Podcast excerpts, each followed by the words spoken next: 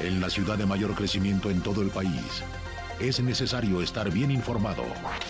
Radar 107.5 FM y Radar TV Canal 71, la tele de Querétaro, presenta Radar News. Los acontecimientos de mayor relevancia. Las noticias al momento. Y el análisis objetivo. Porque usted ya los conoce. Radar News.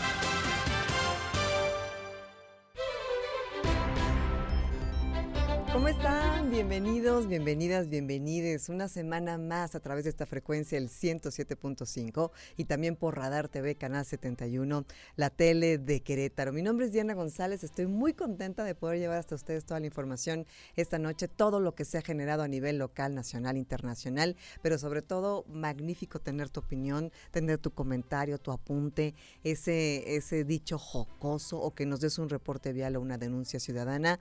De verdad que es bienvenido y sobre todo agradecemos esa interacción a través de 442-592-1075, el número que debes tener ya ahí guardadito, 442-592-1075. Yo soy Diana González y le agradezco a todo el equipo que hace posible esta emisión, reporteros, reporteras, aquí en la trinchera de la información, Omar Martis en los controles digitales, el señor Jesús Muñoz en la producción general y en los deportes también, y David Castellanos, veo una manita nada más ahí que se levanta entusiasta en Radar TV. Vamos a entrarle ya calientito, hay mucho que decir. Vámonos con el resumen de la información.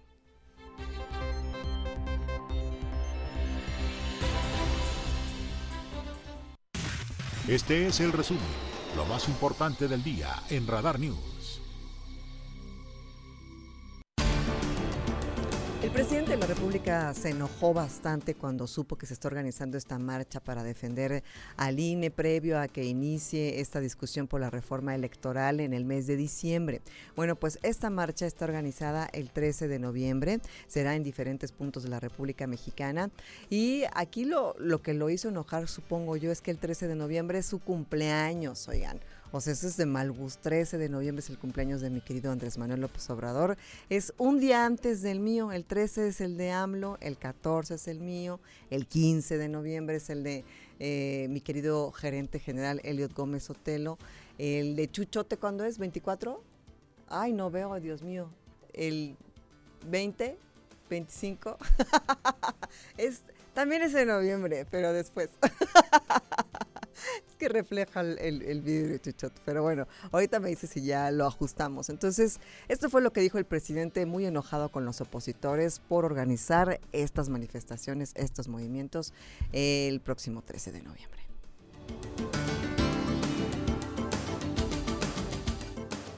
Y ahora se presenta lo de la reforma electoral y también este, lo agarran de bandera. En el fondo es eh, una lucha política porque ellos quieren que continúe el mismo régimen de corrupción. No voy a terminar, no voy a dejar de decir lo que está en el fondo es que quieren seguir robando porque no tienen llenadera, quieren mantener privilegios. Demos es pueblo, Kratos es poder, es el poder del pueblo, pero ellos nada más quieren Kratos, quieren poder sin demos, sin pueblo. Esa es la diferencia. Eso es todo. Son muy corruptos, muy rateros. ¿Cómo no van a ser corruptos? ¿Cómo no van a ser rateros? Si los que impulsan ese movimiento fueron los que apoyaron todo el saqueo que se llevó a cabo en el país en los últimos 36 años.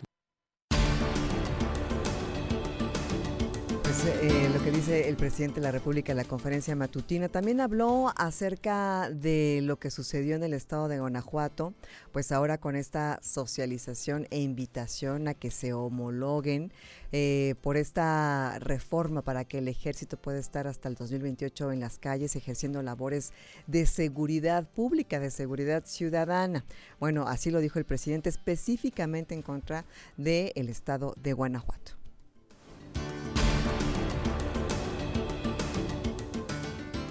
Lo que sucedió eh, recientemente en Guanajuato. Es uno de los estados con más violencia y hasta ahora es el único, van a haber otros seguramente, ojalá y no, en donde votaron en contra de que el ejército y la marina y la Guardia Nacional se ocupen de labores de seguridad pública. Pero ¿quiénes son los que votaron en contra? Pues la cúpula, los de arriba. Estoy seguro que la gente de Guanajuato piensa de otra manera. ¿Cómo no va a pensar de otra manera? Nada más el fin de semana quieren que les muestre a ver cómo estuvo Guanajuato. Y los legisladores de Guanajuato, del PAN, votando en contra. Además, esto lo digo para que no piensen que se van a quedar desprotegidos, porque hasta da que pensar.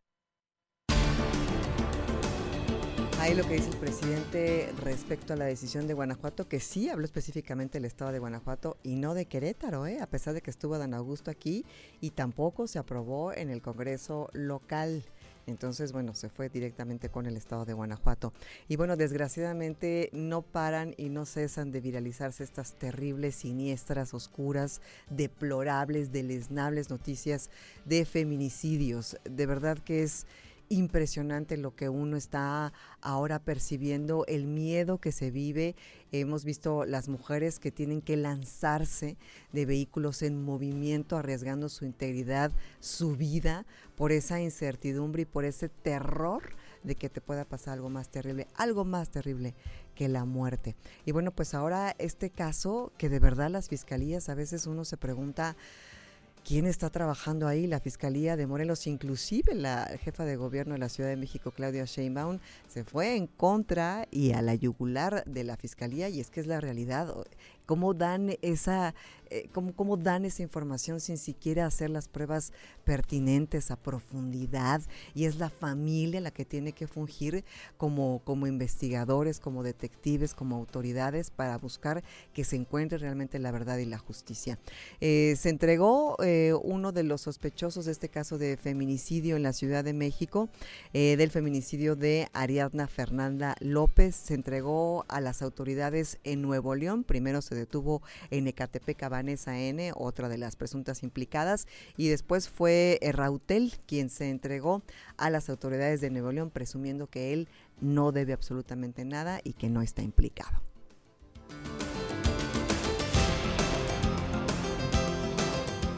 Acabo de enterar que tengo una orden de aprehensión en mi contra, eh, girada por un juez de la Ciudad de México. Soy inocente de lo que se me imputa y no la maté. Es por ello que vengo a afrontar la justicia. Así como ha sido de mediático el caso, confío en la justicia y en Dios que sabe que soy inocente. A todos mis amigos a los que nunca les he pedido un favor, hoy se los pido. Que la gente sepa de mí, quién soy. Salgan. Y si es necesario, hagan algún movimiento, algo que me permita que la gente me conozca. Sería todo.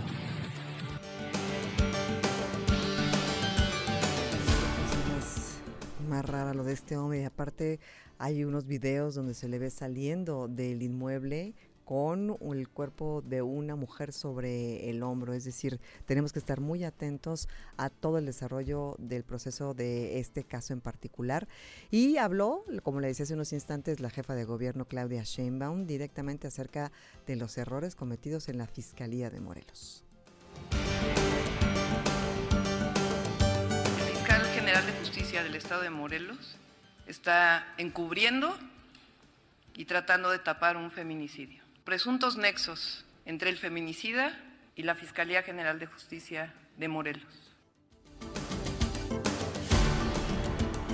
Y por su parte, el eh, ministro eh, presidente de la Suprema Corte de Justicia, Arturo Saldívar, eh, publicó en su cuenta oficial de Twitter, Arturo Saldívar, ya verificada, acerca del tema del feminicidio. Habló de que no, no basta la voluntad política, hay que sumar esfuerzos y propone eh, ciertos puntos. El primero, que haya un tipo penal nacional de feminicidio. El segundo, un protocolo nacional para investigar este delito. El tercero, que todas las muertes violentas de mujeres se investiguen como feminicidios. No es tan difícil dice Arturo Saldívar en su cuenta oficial de Twitter. Hasta aquí el resumen de la información nacional. Nos vamos ahora con la información internacional y es que inició allá en Egipto este COP27, que es esta cumbre climática en donde se reúnen las principales voces, los principales, los principales líderes mundiales para pues hacer como un resumen y ver en dónde se encuentran con base en lo que se acordó en París hace ya algunos años y bueno, más atrás en Kioto. Aquí lo interesante es que no están los líderes de las potencias mundiales que más contaminan en el mundo. Me refiero a China, por ejemplo, y a la India. No están presentes. Están otros líderes como Nicolás Maduro que hizo presencia, está Emmanuel Macron, está el nuevo primer ministro de Reino Unido, está Gustavo Petro, eh, presidente de Colombia. Eh, hasta donde yo sé, todavía no hay representación mexicana. Vamos a seguir eh, qué es lo que pasa en los próximos pero hasta donde yo sé, Marcelo Ebrard, el canciller, se va a presentar, pero hasta la cumbre del G20 el próximo 15 de noviembre en Indonesia, que es donde ya van a llegar todos los líderes y supuestamente lo que se negocie, lo que se hable en estos días en la COP27, se firmará y se cerrará en esa cumbre del G20 en Indonesia, en Bali. ¿Qué se busca en este COP27? Puntos principales. El primero es que las potencias que más contaminan, es decir, si usted divide el, el globo terráqueo, digamos, como si fuera un planisferio, la parte norte es normalmente la parte que más contamina y la parte sur es la parte que recibe los efectos colaterales de este exceso de contaminación y de producción de gases efecto invernadero. Entonces lo que se propone y lo que se busca desde hace algunos años es que estas potencias paguen a, las, a los países que, están en, en vías de desarrollo, que les paguen con dinero, que paguen cantidades para que puedan eh, solventar estos, eh, esta situación del cambio climático que más pega a los países del sur. Es algo que se viene negociando, se espera que ya se cierre con cantidades específicas en esta ocasión, que se haya un fideicomiso, eh, un financiamiento específico para apoyar y palear esta situación que están viviendo las otras, los otros países, derivado justamente de la contaminación de los países más poderosos. Vamos a escuchar algo de lo que se presentó en lo que presentaban el día de hoy algunos líderes en el inicio de esta COP27. Vámonos con eh, Emmanuel Macron, presidente de Francia.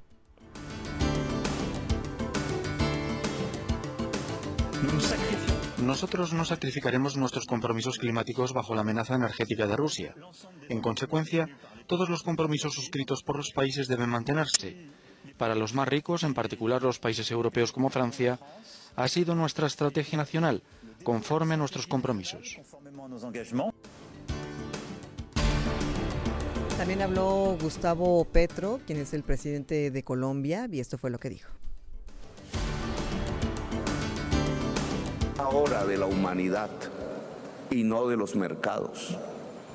Este es el decálogo que proponemos. Uno, la humanidad debe saber que si la política mundial no supera la crisis climática, se extinguirá.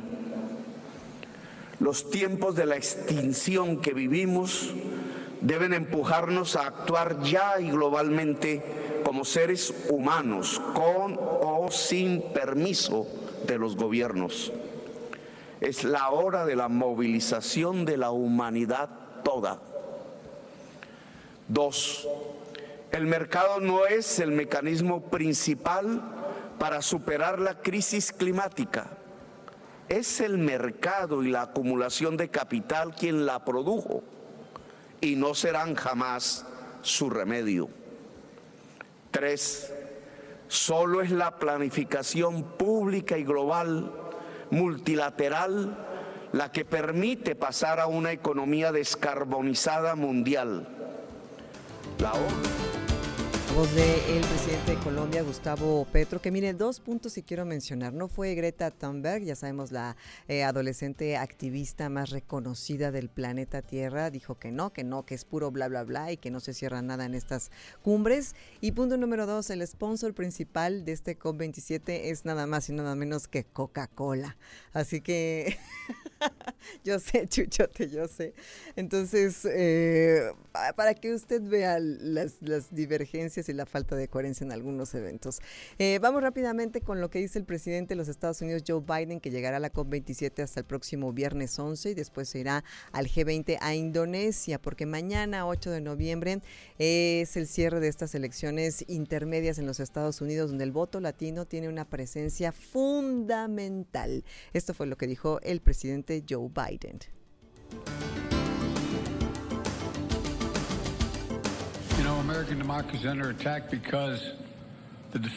De los Estados Unidos está bajo ataque. Hay que protegerla.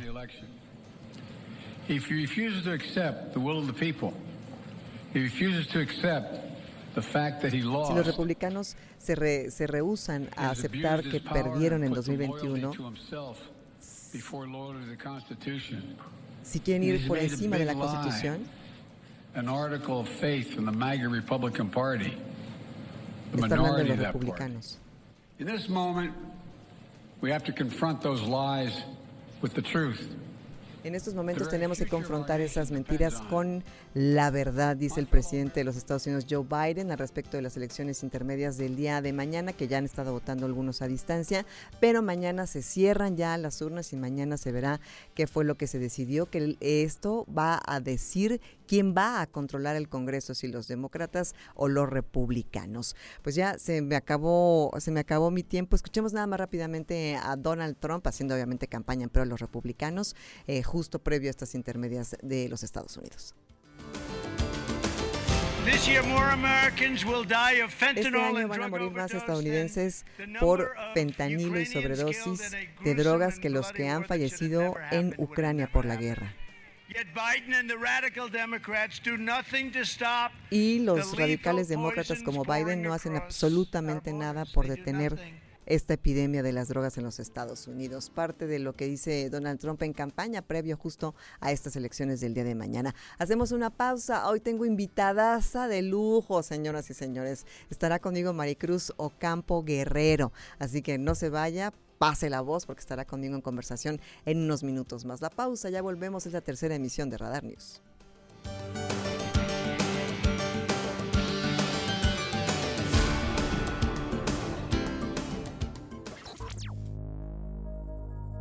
Radar News, la mayor cobertura informativa. Pública es noticia.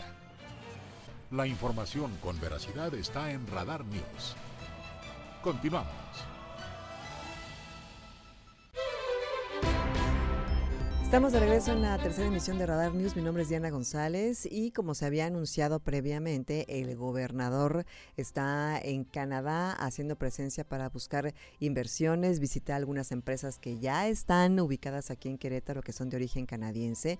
Y bueno, fue con una pequeña delegación de algunos empresarios de San Juan del Río y acompañado, por supuesto, por el secretario de Desarrollo Sustentable, Marco del Prete III. Tenemos la nota completa con mi compañera Andrea Martínez.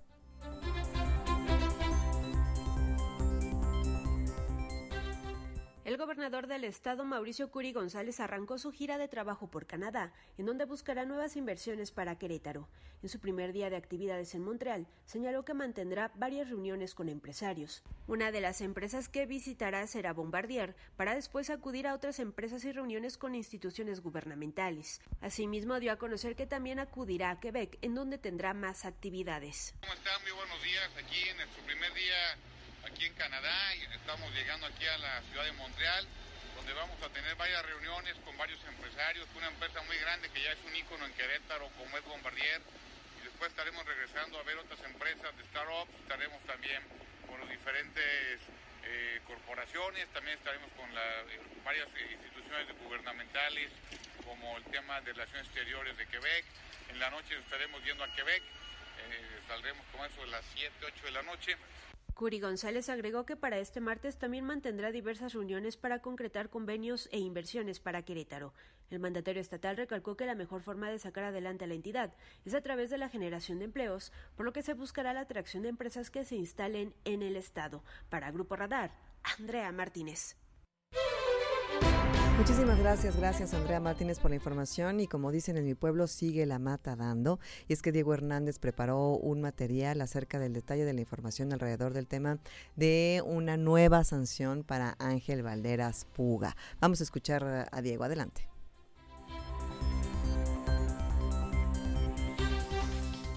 Ángel Valderas Puga, militante sancionado por su Comisión de Honor y Justicia de Morena por actos referentes a la violencia política en razón de género, señaló que las denuncias en su contra son más una cuestión política por un grupo dedicado más a la grilla que a la construcción del partido. Te digo, es un proceso que no termina y lo vamos a ver, mira, por ejemplo, cuando el tribunal eh, le dijo a la comisión que el artículo en el que se había basado mi expulsión era inconstitucional, salió a dar rueda de prensa, ¿eh? O sea, salieron a dar rueda de prensa eh, cada vez que, sale una resolución en contra. Entonces, pues es evidente, es una cuestión política, ¿no? Eh, es un grupo que, que más que dedicarse a hacer política fuera de Morena, se han dedicado en los últimos años a hacer grilla, porque es grilla, no política, al interior de Morena. De igual forma, Valderas Puga señaló que esto inició con Celia Maya y Jesús Méndez, quienes encabezaron el proceso inicial en su contra en 2021, y después los militantes Carmen Gómez y Daniel Vizcaya siguieron. En ese sentido, aseguró que hasta el momento ellos como denunciantes no saben explicar en qué falta de manera correcta fue la que incurrió Valderas. Asimismo indicó el académico que ya impugnó la resolución ante el Tribunal Electoral del Estado de Querétaro, en espera de una determinación sobre la suspensión de seis meses de sus derechos políticos dentro del partido que le dictaminó la Comisión de Honor y Justicia. Para el Grupo Radar, Diego Hernández. Gracias, Diego. Hay que precisar que esta denuncia al origen fue por violencia política de género, que no se nos olvide. En más información, bueno, pues la maestra, la rey Midas de los partidos políticos, Concepción Herrera, lo consiguió otra vez y fue la única de entre todos los que querían tener su partido político en Querétaro que lo consiguió, que cumplió con todos los requisitos y ahora ya se constituyó Querétaro Seguro. Escuchemos a Diego Hernández con esta información.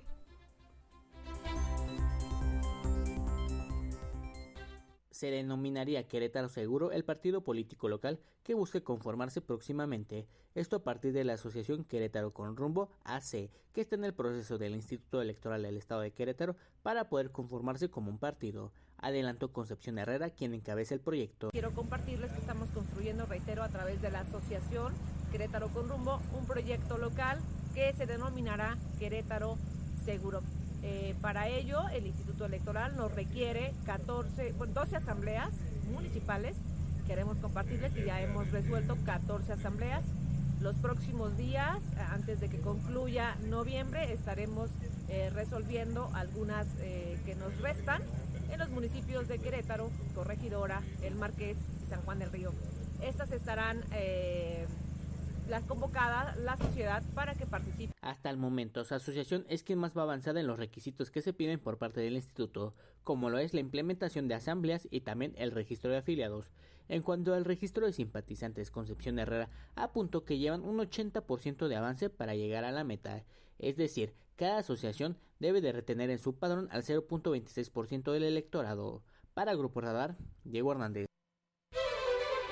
Muchísimas gracias, gracias Diego Hernández por la información. Hacemos una brevísima pausa, pero de regreso tenemos ya la conversación con Maricruz Ocampo Guerrero, no se vaya, abogada, activista, que estará con nosotros aquí conversando en esta mesa de la tercera de Radar News. Hacemos una pausa, recuerde 442-592-1075, estamos también en el streaming en iHeartRadio, también en la aplicación Radar FM. Pausa, volvemos.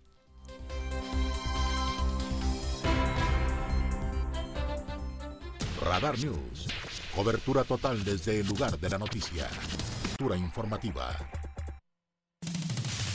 Preguntas, respuestas, análisis. La entrevista en Radar News.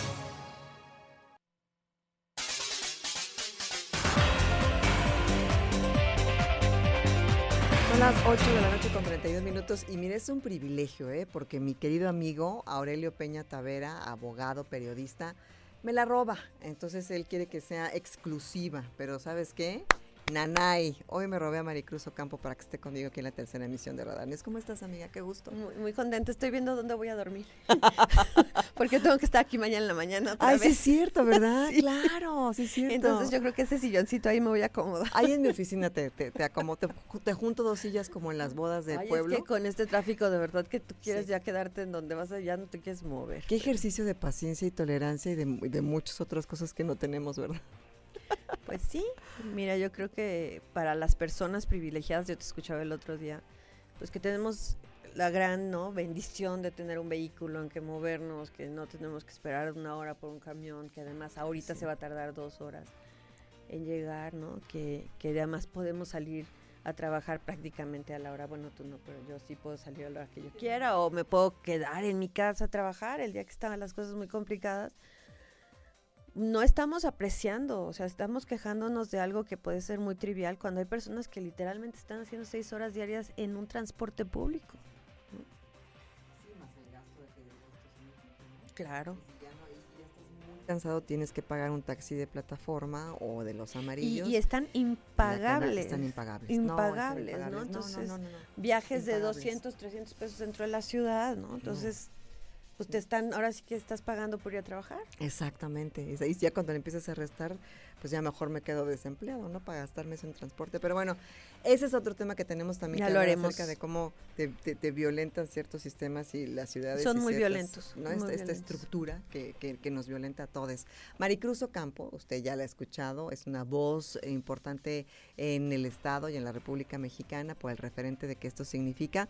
Y bueno, pues si te parece, partimos la, la conversación en dos. La primera, pues hacer como una retrospectiva dolorosa de lo que hemos estado viendo estos últimos días, de cómo se ha viralizado en redes sociales, estas tendencias siniestras, llamo yo, de feminicidios y de situaciones a veces inverosímiles y de cómo las fiscalías en algunos lugares eh, inician estas investigaciones de estos supuestos homicidios y las confunden con múltiples delitos en vez de entrarle al toro por los cuernos. Ha sido una ola oscura y, dolorosa.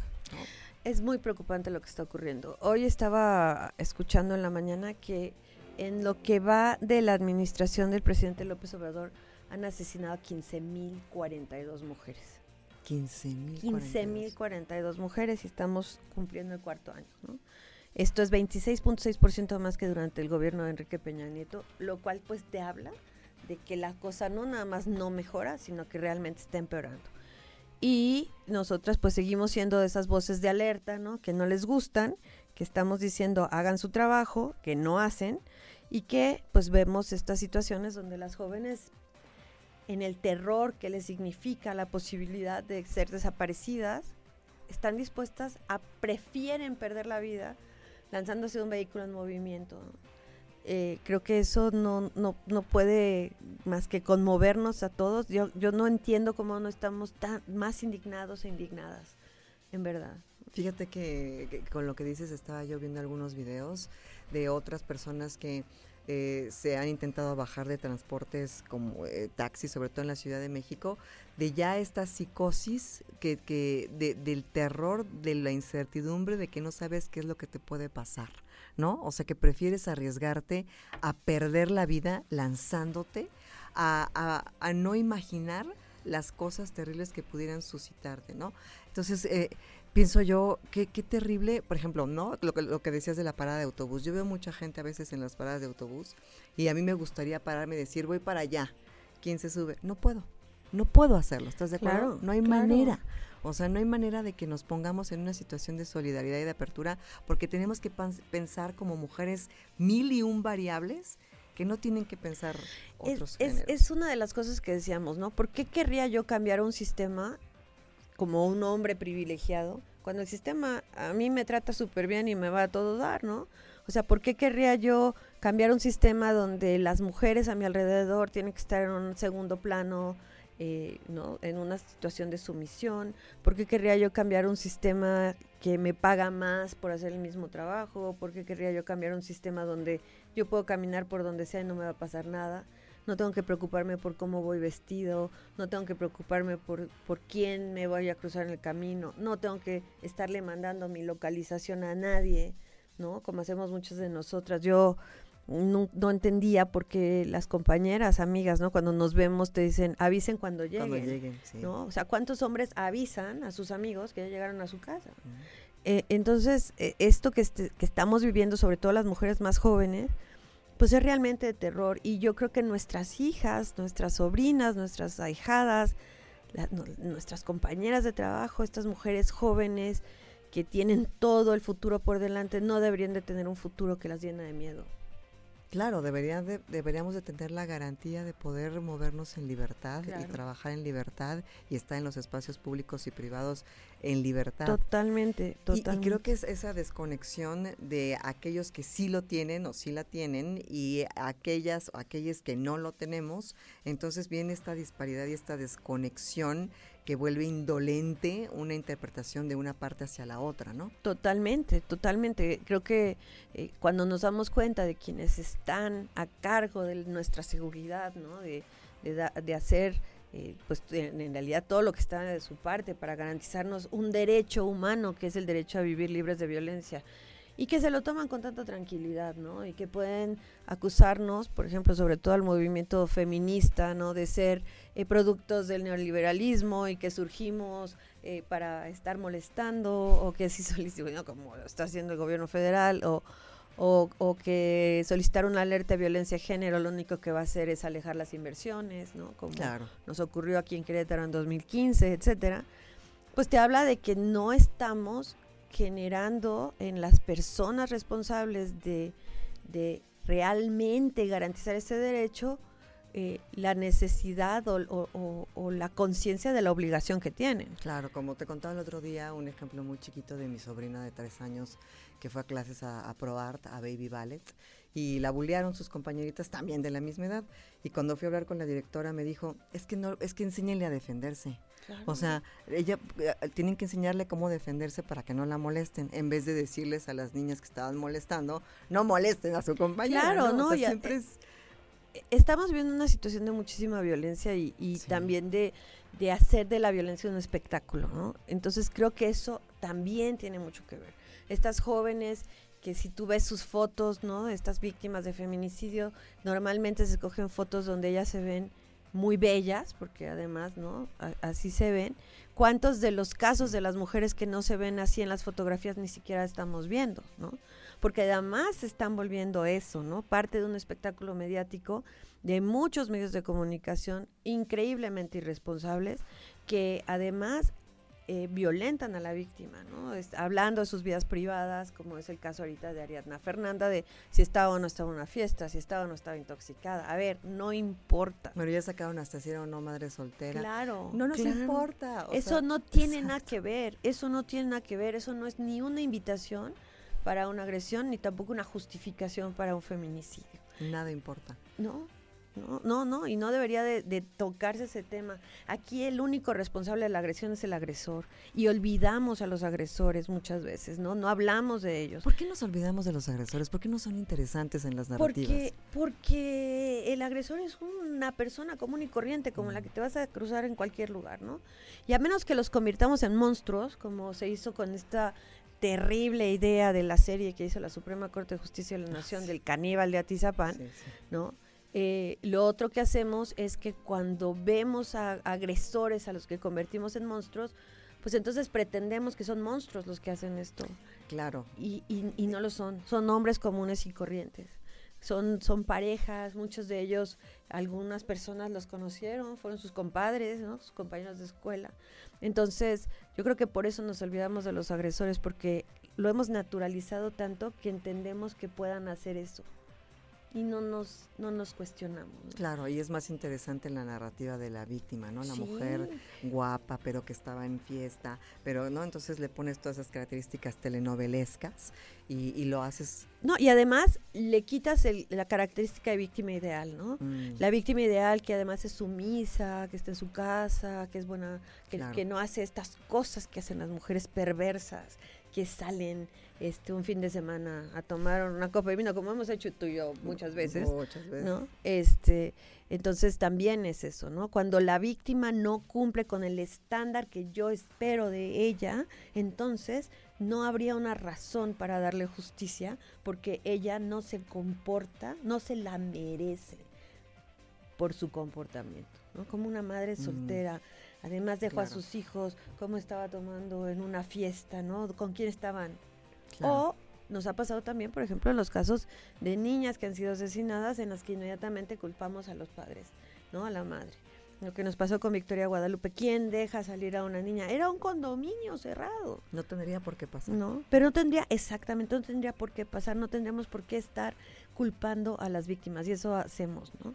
Y fíjate que yo que tiene mucho que ver con justo este, estos patrones de conducta ya en, en la estructura de pensamiento y en la ideología social, donde todos somos culpables y cómplices al estar replicando estos patrones de lenguaje, de creación de contenidos, de compartir contenidos, ¿no? La- yo quisiera ver el tránsito en WhatsApp, en Telegram, en, en Instagram de cómo estamos compartiendo todas estas historias de violencia y también nos vuelve a nosotros parte de, de esa narrativa Claro. violenta, ¿no? A veces revictimizamos. Hay un video que está ahorita circulando de un señor que está con una mujer y que patea y golpea a una niña, no sé si lo viste, que se hizo De tendencia esta tarde. Ajá.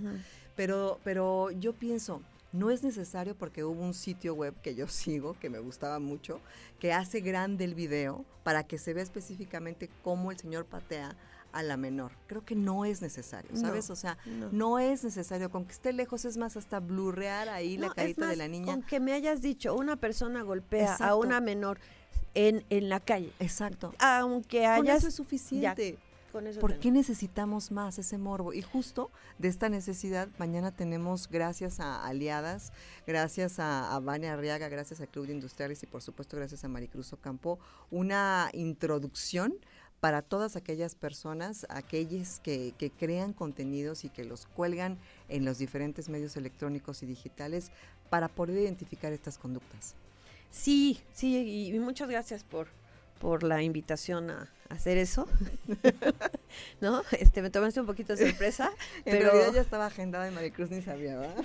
no me, no me había dado cuenta exactamente que dije que sí. No, la verdad es que lo estoy disfrutando. Creo que es un reto muy interesante hablar con personas que están constantemente en los medios de comunicación, pero creo que es muy importante para todas las personas que somos opinólogas, ¿no? Como en mi caso, que son periodistas, reporteros, editores, personas que están en comunicación social de todos los ámbitos, tanto de las empresas como de- del servicio público, pero también para las personas que hacen blogs, que están haciendo, eh, que son influencers, ¿no? que hacen videos en YouTube, que están, este, eh, están constantemente en Instagram poniendo eh, información. Creo que es muy importante que entendamos cómo tenemos que cambiar la forma en la que compartimos la información, porque en México no solamente compartimos la información de manera muy violenta hacia las víctimas, sobre todo, pero además, yo no sé si sabes esto, pero somos el segundo país que tiene más contenidos de fake news del mundo después de Turquía. no sabía, no, sí, eso es una cosa que a mí me sorprendió mucho. Eh, somos el país que más fake news compartimos. Y eso pues nos habla mucho también de quién somos como país, como sociedad. Creo que en tanto no entendamos que tenemos una responsabilidad con lo que ponemos en redes y que en el momento en que nos convertimos en personas sociales en medios, de- en medios ten- hemos adquirido una responsabilidad que estamos ignorando. ¿no? Exacto, pues te agradezco profundamente que hayas venido ya. Cualquier desplazamiento en este momento es un acto de amor, eso es una realidad. Así que te agradezco profundamente y sobre todo el, el amor de realizar esta introducción para esta capacitación del día de mañana a las 9.30 en el Club de Industriales, que es completamente gratuita. La idea es que realmente eh, no haya ningún pretexto para acercarnos a este tipo de información y que empecemos a construir otra forma de, de comunicación y otra forma de, de representar esta violencia a través de los medios que sea constructiva y no destructiva. ¿Cómo te encuentran en redes? ¿Cómo te siguen? ¿Dónde te leen? ¿Dónde te buscan? Pues Todo. mira, mañana en la mañana con Aurelio, para quienes se levanten temprano, aquí voy a estar. no, no es tan temprano, es a las 8 de la mañana. Entonces regreso en 12 horas. Este, en, en Facebook estoy como Maricruz Ocampo Guerrero. eh, mi columna en el Universal sale todos los miércoles. Y también estoy en presencia universitaria por la noche, los lunes a las 8 y media. Muchísimas gracias. Y en redes sociales busquen aliadas y aliadas e incidencia estratégica. Incidencia estratégica. Eh, vamos a hacer una pausa, ya volvemos. Maricruz Ocampo Guerrero, muchas gracias. A ti.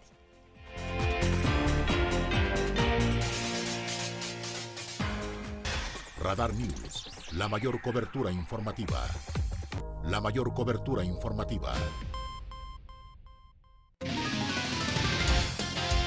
Qué privilegio, ¿eh? Desde que está Chuchote ya tengo deportes a la carta. ¡Ay! ¡Qué cosa! Ya, exactamente. Entonces, eh, se puso buena la expectativa el día de hoy en esta asamblea de dueños del fútbol mexicano, donde supuestamente se especulaba que ya se iba a saber cuál era el destino de Gallo, si lo iba a comprar Fox Sports, si le iban a pagar a los jugadores. Y de repente, pues no, no hay nada en la agenda. Este, ¿De qué me habla usted? Pero bueno, mejor el especialista don Jesús Muñoz, alias Chuchote. Así que, ¿cómo, ¿cómo estuvo el chisme? Y es que para resumir, muy buenas noches, Diana, buenas noches a toda la gente que nos hace el favor de sintonizar. Pues para hacer un breve de resumen de lo que aconteció en torno al equipo de Gallos Blancos de Querétaro el día jueves, viernes, pues nos damos por lo menos una idea o por lo menos existía ese, ese chismerío por parte que se da en las redes sociales acerca de la ya posible presentación de los nuevos dueños o de los nuevos posibles compradores del conjunto de Gallos Blancos de Querétaro. Esto se dio durante todo el fin de semana. Llega y es la noticia era esa, que este lunes 7 de noviembre, por ahí del mediodía, allá en Toluca, donde se encuentran las oficinas de la liga, se iba a realizar esto, ya la presentación ante sociedad ah, con los diferentes dueños del balompié mexicano por, parte de los nuevos empresarios que quieren adquirir a, Gallos Blancos de Querétaro. Sin embargo, se dio esta junta, se realizó tal como se tenía planeado, obviamente algunos presentes, otros no, únicamente vía remota a través de de plataformas digitales. Sin embargo, pues a ver, al ver la orden del día, no decía, no existía la palabra Querétaro en ningún punto, ni siquiera en asuntos generales. Y nosotros bien emocionados. Y nosotros bien emocionados. ¿Qué fue lo que sucedió? Se dieron diferentes declaraciones en torno, obviamente tendría que, se, tuvo que dar lugar al tema de las preguntas y respuestas. Y en unos momentos vamos, vamos a escuchar palabras de Miquel Arriola en donde precisamente aclara esto. No hay, no hubo ninguna, en ningún momento eh, este, hay dos cosas muy preocupantes que ahorita las vamos a comentar. No hubo ningún tema que se tocara en torno a Gallos Blancos de Querétaro el día de hoy en la Junta de, Dueños. No se presentó, por ende, a los nuevos posibles nuevos dueños del conjunto de Gallos Blancos de Querétaro. Y algo que dice muy importante eh, Miquel Arreola es que no ha existido ningún acercamiento, ya sea por gobierno del Estado, por la, eh, la misma directiva de Gallos Blancos de Querétaro, por jugadores. No ha existido ningún contacto. Ellos lo, eso es lo que dicen ellos. No ha existido ningún contacto y esto también va unado al tema de la posible reapertura del Estadio de la Corregidora el próximo mes de enero, pero pues así lo dijo, no hemos tenido contacto con nadie y el castigo seguirá por lo menos hasta el próximo 7 de marzo, que es cuando termine el castigo por el cual ya todos sabemos que tuvimos que pasar en ese, en ese, en ese feo día. Pues escuchemos palabras precisamente de Miquel Arriola, quien da pues palabras más, palabras menos, de que Gallos Blancos pues siguen las mismas o estamos igual o peor de como empezó el fin de semana pasado.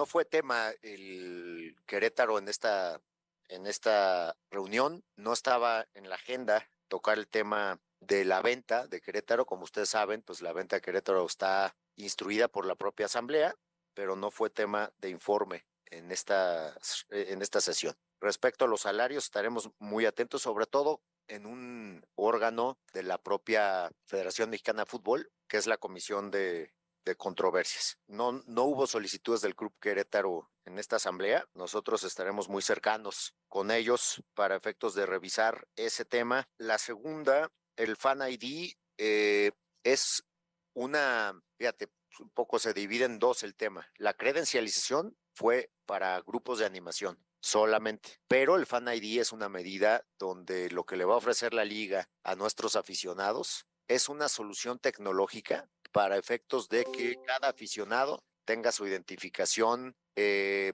para asistir a cualquier partido de la Liga MX. Esto va a ser algo amigable, le va a permitir al aficionado pues tener información muy directa de la liga, le va a permitir al aficionado identificarse como un fan de la Liga MX y obviamente con toda la protección que brinda la ley de datos personales, de protección a los datos personales. Entonces sí es, es una medida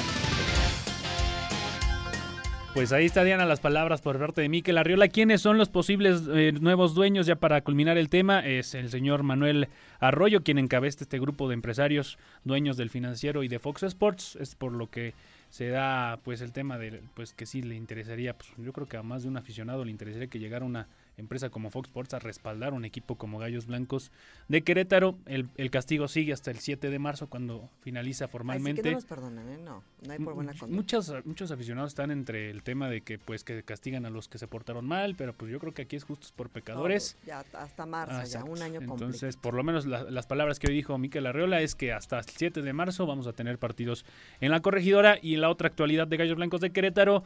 Hoy nos se presentaron a, la, a las oficinas a trabajar los directivos, no hay nadie, no le han pagado a nadie, siguen los adeudos por parte de jugadores. En, el, o sea, en, el, en la federación tienen que hacerlo. formalmente tiene que hacerlo oficial el, eh, por lo menos uno de los jugadores o en, o en, o en conjunto y eso fue lo que dijo también Miquel, no hay una demanda como tal por parte de los jugadores, pero el día de hoy no se han presentado a, a, tra a trabajar, no se han presentado a entrenar y pues esa es la actualidad de Gallos Blancos de Querétaro más digo, con más preguntas que respuestas. Ya como, como Capulina, no sé, puede ser quizás a lo mejor. Sí, sí, sí. Gracias, Chuchote. Que tengan un excelente inicio de semana para todos. Buenas noches. Lleguen con bien a casa, ya saben, paciencia, tolerancia, respeto, uno a uno, inhalo, exhalo, dalai, todo lo que necesite usted de meditación para poder llegar en paz hasta su hogar o hasta su destino. Yo me voy, soy Diana González, Chucho Muñoz en la producción, Omar Martis y en los deportes, Omar Martis en la, en la producción digital y David Castellanos en Radar TV. Se quedan con Radio Anagua, que es lunes. Gracias y hasta mañana.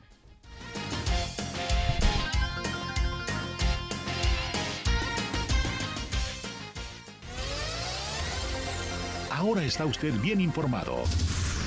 Radar News